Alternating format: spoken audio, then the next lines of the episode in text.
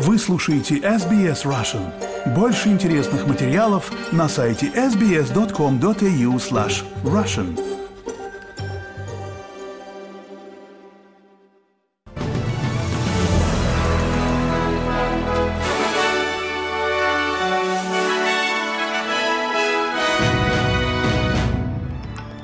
Вы слушаете новости СБС на русском языке. У микрофона Светлана Принцева в этом выпуске. Поиски жертв циклона Габриэл продолжаются в Новой Зеландии, где тысячи людей перемещены из своих домов. Экстремально жаркие погодные условия сегодня наблюдаются на обширных территориях Австралии. И Минюст России признал инагентами Андрея Зубова и Андрея Лошака. А теперь на эти другие темы более подробно. Жители Западной Австралии изнемогают от сильной жары в эти выходные, когда в северных частях штата температура достигла 40 градусов тепла. Бюро метеорологии сообщает, что в ближайшие дни температура может подняться до 48 градусов по Цельсию, и сегодня уже объявлена высокая пожароопасность для большей территории штата. Жаркие погодные условия также прогнозируются для Нового Южного Уэльса и некоторых частей Южного Квинсленда. Сегодня температура по прогнозам будет от 30 до 35 градусов градусов. Южнее Виктория переживает короткую передышку от жары после того, как в пятницу в Мельбурне был зафиксирован самый жаркий день с января 2020 года.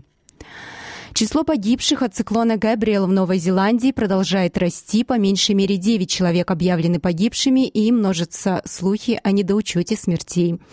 Персонал сил обороны Австралии будет отправлен в Новую Зеландию вместе с экспертами по стихийным бедствиям, чтобы помочь справиться с самым сильным штормом в стране в этом столетии. 10 тысяч человек были перемещены из-за урагана, и несколько тысяч человек не могут связаться со своими близкими. Комиссар полиции Новой Зеландии Эндрю Эндрю Костер заявил об опасениях, что число раненых и погибших может вырасти в ближайшие дни. Uh, Нам сообщили о примерно четырех с половиной тысячах человек, с которыми не могут связаться, и всегда есть вероятность, что мы найдем больше людей, которые пострадали от этой ситуации, поэтому мы действительно призываем семьи, которым удалось наладить контакт со своими близкими людьми, сообщить нам об этом.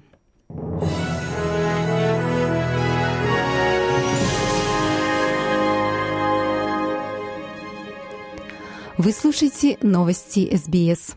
Один подросток погиб, молодая девушка борется за жизнь после того, как юный водитель потерял контроль над своим автомобилем в малонаселенной местности на северо-западе Квинсленда. 17-летний юноша ехал с четырьмя пассажирами незадолго до полуночи в пятницу, когда не справился с управлением и слетел с дороги. Они ехали по шоссе Баркли в сторону небольшого городка Клон-Карри. Смерть водителя констатировали на месте происшествия. Одна девушка, пассажирка 17 лет, была доставлена в больницу больницу Майн Айза в критическом состоянии. И еще одна 17-летняя девушка и молодой человек 18 лет получили неопасные для жизни травмы. Министр финансов Нового Южного Уэльса Дэмиан Тют Хоп подал в отставку после того, как выяснилось, что он владеет акциями крупнейшего в штате владельца платных дорог Трансбан. 10 из 21 австралийской платной дороги этого бизнес-гиганта находятся в Сиднее, составляя большую часть городской сети тоннелей и автомагистралей, и Тют Хоп участвовал в правительственных обсуждениях с участием Трансбан во время своего пребывания в кабинете министров. Теперь уже бывший министр сказал, что он не знал об акциях до сих пор, потому что они находились в диверсифицированном фонде его фонда пенсионных накоплений Superannuation. Он говорит, что его честность остается незапятнанной, и он уходит в отставку, чтобы не стать политической мишенью за несколько недель до важных выборов в штате.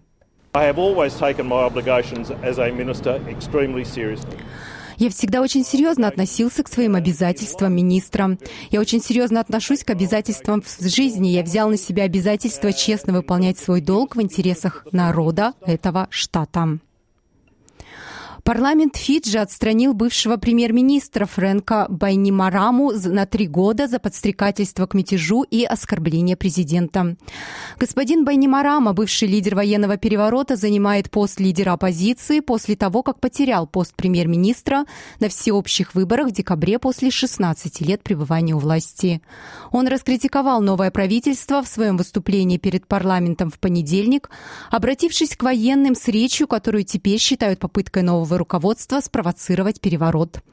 Прошлым вечером парламент проголосовал за отстранение бывшего лидера от членства в парламенте до 2026 года и запрет на посещение парламентского участка, а также ему велели принести извинения президенту и общественности. Пятеро бывших полицейских в Соединенных Штатах не признали себя виновными в избиении Тари Николса. Полицейским были предъявлены обвинения в убийстве второй степени за их причастность к январскому аресту господина Николса. Полицейские камеры зафиксировали кадры, на которых сотрудники полиции били и пинали господина Николса, били его дубинкой, обрызгивали перцовым баллончиком и применяли к нему электрошокер. Этот случай возобновил общенациональную дискуссию о расовых отношениях и о жестокости полиции. Мать Тари Николса Роун Вон Уэльс говорит, что добьется справедливости для своего сына.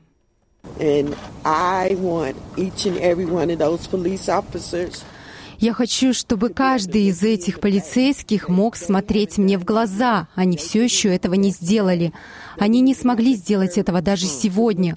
У них не хватило мужества посмотреть на меня после того, что они сделали с моим сыном. Они будут видеть меня на каждом судебном заседании, на каждом, пока мы не добьемся справедливости для моего сына. Бывшие полицейские вернутся в суд в мае.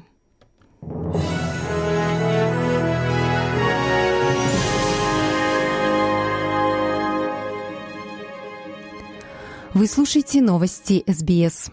Спасатели извлекли из-под обрушившихся домов Турции трех человек. Спасение пришло спустя 11 дней после землетрясения, в результате которого погибли более 43 тысяч человек и миллионы остались без крова. Мечети по всему миру проводят панихиды по погибшим в Турции и Сирии, многие из которых не получили полноценные погребальные обряды из-за масштабов стихийного бедствия. В то время как многие международные спасательные команды покинули зону землетрясения, все еще появляются истории о чудесных спасениях из-под обломков, несмотря на почти исчезнувшую надежду найти выживших спустя столько дней. К новостям России Министерство юстиции России в пятницу пополнило реестр иностранных агентов. В список вошли журналист Андрей Лошак и ученый-историк Андрей Зубов. Кроме того, организацией инагентом признана Школа свободной общественной мысли «Возрождение». И Радио Свобода сообщает, что чеченец Идрис Арсамиков, задержанный полицией в Домодедово 16 февраля и вывезенный в Чечню, опубликовал видеообращение, в котором заявляет, что в Чечне уважают его права и что он собирается поехать воевать в Украину. Арсамиков несколько лет назад получил убежище в Нидерландах. Он утверждал, что в Чечне его преследовали из-за его гомосексуальности, что он подвергался пыткам, и на родине ему грозит смерть. Правозащитники считают, что видеообращение он мог записать под давлением, сообщает Радио Свобода. Тысячи людей присоединились к празднованию World Pride 2023, которое началось в столице Нового Южного Уэльса Сиднее. Организаторы говорят, что возможность проведения фестиваля была завоевана с большим трудом, когда свобода на выражение своей идентичности была достигнута в 1978 году, когда был проведен первый марш геев и лесбиянок Мардигра. Рене Риверс, дизайнер по костюмам, участник церемонии поднятия флага Pride Progress на Town Hall.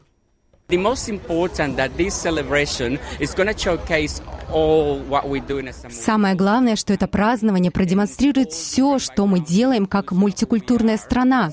Все наши разные происхождения, принятие того, кем мы являемся как общество. Я очень горжусь, что такого рода праздник похож на гей-олимпиаду. Понимаете, о чем я? Я надеюсь, что все наслаждаются им и просто уважают себя и уважают друг друга. Это то, о чем прайд и гордость. Это именно об этом. И к новостям спорта Алекс Деминор получил неприятный подарок на свое 24-летие на Роттердам Open, проиграв в четвертьфинале Григору Димитрову после двух матчболов против блестящего болгарского игрока.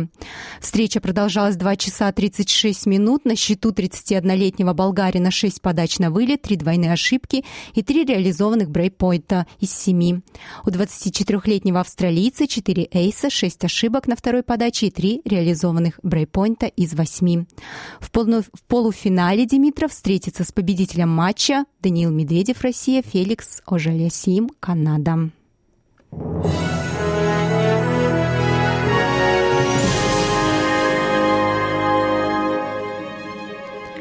Вы слушаете новости СБС и в завершение новостного выпуска о погоде на сегодняшний день.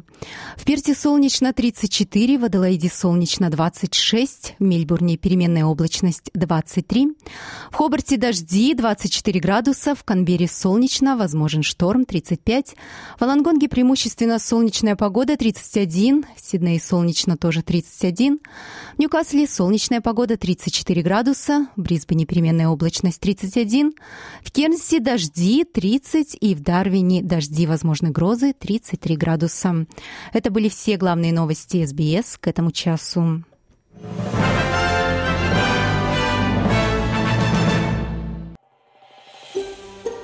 Хотите услышать больше таких историй?